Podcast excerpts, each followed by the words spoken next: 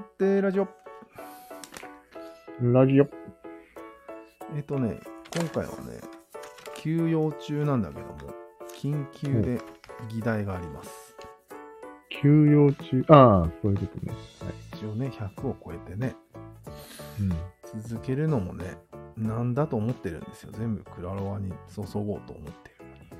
そういうのいいから。始めようか。 わかりました。はいえっとですね、嬉しいと悔しいがあるじゃん。ある。これは三角の中の地位が上がるか下がるかと。うん。これは2項であると。すごくシンプルだということなんだけど、うんうんこれって逆に言うと、うん三角の意のままなんじゃないあこれしか持たなければ三角の奴隷になるじゃないですか下手したらあ。なるほど、なるほど。そう気づいたんよ確かに。例えばね今日出てきた「寂しい」とか、うん。あれは悔しいの亜種だと思うんだけどうん。でもなんかよくわからない情緒みたいなのがあって、ああ、含まれてるね。三角には理解できないんだあんまなるほど。りもう一つあってやばいってのがあるじゃん、やばいああれるね。も嬉しいやばいと本当にやばい悔しいやばいがあるうん。うん。いころれいろもある三角にはちょっとえってなるなるね。どっちなんみたいなうん。こういうハッキングを多分三角の中の自己が自己自意識というものが三角に反抗するために生み出したんじゃない、マジでうん、なかなかの話ですね、それは。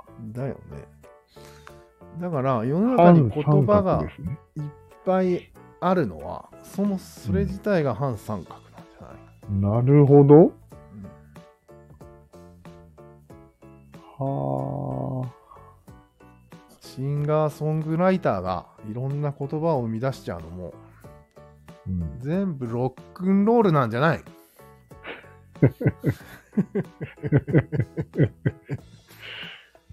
あれはロックンロールするからこそ生まれていくわけですか言葉がどんどん。反抗心だね。えー、なるほど。反抗してるんだ。そうそうそうそう。なかなか熱いですね。熱い話ですね。そういうそれをみんな無意識でやってるわけでしょ誰も言語化してないね、ここは。うん。なるほど。緊急でした。なるほど、なるほど。ここれはんですか深いね。あここは全然大丈夫。でさらにちょっと、音っていうのがあってですね、音。せっかくなんで、うん。嬉しい時と悔しい時のうん音を定義しま、決めませんかいど、どういうことですか例えば、嬉しい時は明るい音じゃないですか。ああ、俺確の中かでやべっ候補はに。やべって感じだよね。いや、俺の中で候補は、はい。てってれーなんや。ああ、なるほどうん。効果音ですか音って。音程とかじゃないわけね。効果音ね。音程あるじゃん。てってれーも一応。うん。あ、設定レア音程あるね。問題です。悔しい時の暗い音。これはどういうあなんだろうね。でんどんでんどんでんどんでんどんでんいぶんじゃない。それは毒だね。呪い呪い。呪いか。トキシ。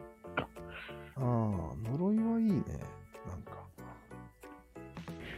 ああんまりで、それを音を決めといたのがどうなる意味あるのこれ。いや、やっぱり嬉しいも悔しいも、うん。あなたが言うにはもともと音だったんじゃないのあなるほどね。最初音で表現してたか。うん。まあ、そりゃそうだろうね。より原始的に戻るとね。うんガルル人間方ー法言ってたかもしれんしね。ガルルー言ってたよ言ってそれはもう言ってたよ。それこそグヌヌに近いよね。ね。応3文字で言ったらぐぬぬなんよね。簡単に。じゃあ、ぐぬぬでいいんじゃん。あ、ぐぬぬでいいね。うん。わかね、ぐぬぬにしようや。った。で、でれーっとぐぬぬ。うこれで表現していただいても大丈夫ですよ。嬉しい、悔しいは。ん。なるほど。はい。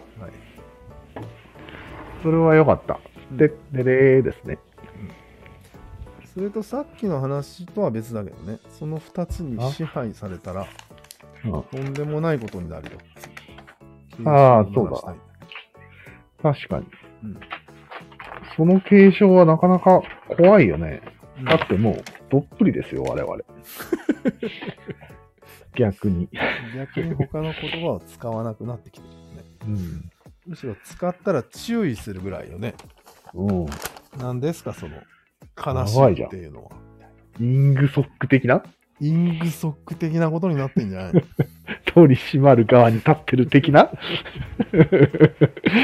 まずいですね。まあ、いやーいいか今日は警鐘を鳴らしただけでいいっすか。うん、そうだね。わかりました。じゃあ、ちょっと考えさせられたね。これはちょっと、ちょっとの間のテーマになりそうですね。じゃあ、いやー。まあね、もう一つ、やばいのを他にも考えたのは、うん。あざといっていうのがあるんだけど、うんうん。あざといってダメな言葉だったじゃうん、もちろん。ん。でも、いいにも変わったりする、最近。あざとくて何が悪いのみたいな。うん、あるね。うん。こういう両義的な意味を持つ言葉は、多分、三角にとっては。わかりにくいい。なるほど。思うよ。確かにん。結構あるよね。ある。両義的は。えー、なるほどね。うんじゃあ、そういうことで、はいはいさようなら。はい。